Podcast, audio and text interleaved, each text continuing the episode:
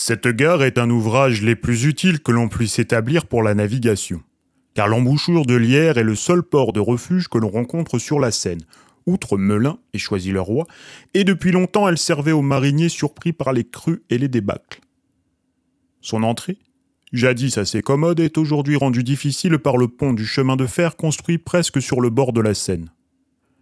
Faire quelques travaux d'abordage,